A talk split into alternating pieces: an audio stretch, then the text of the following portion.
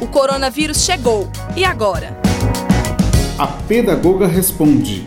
Professora doutora Gláucia Jorge, do Departamento de Educação e Tecnologia do Centro de Educação e à Distância da UFOP.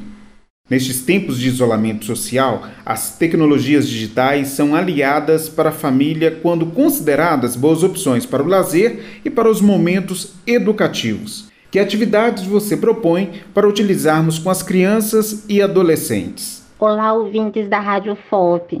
Bom, eu proponho que vocês usem apps para aprender, se exercitar junto com a família e, claro, se divertir muito. É preciso organizar o que a família faz junto e individualmente e equilibrar o tempo que cada pessoa pode permanecer online. Então vamos lá?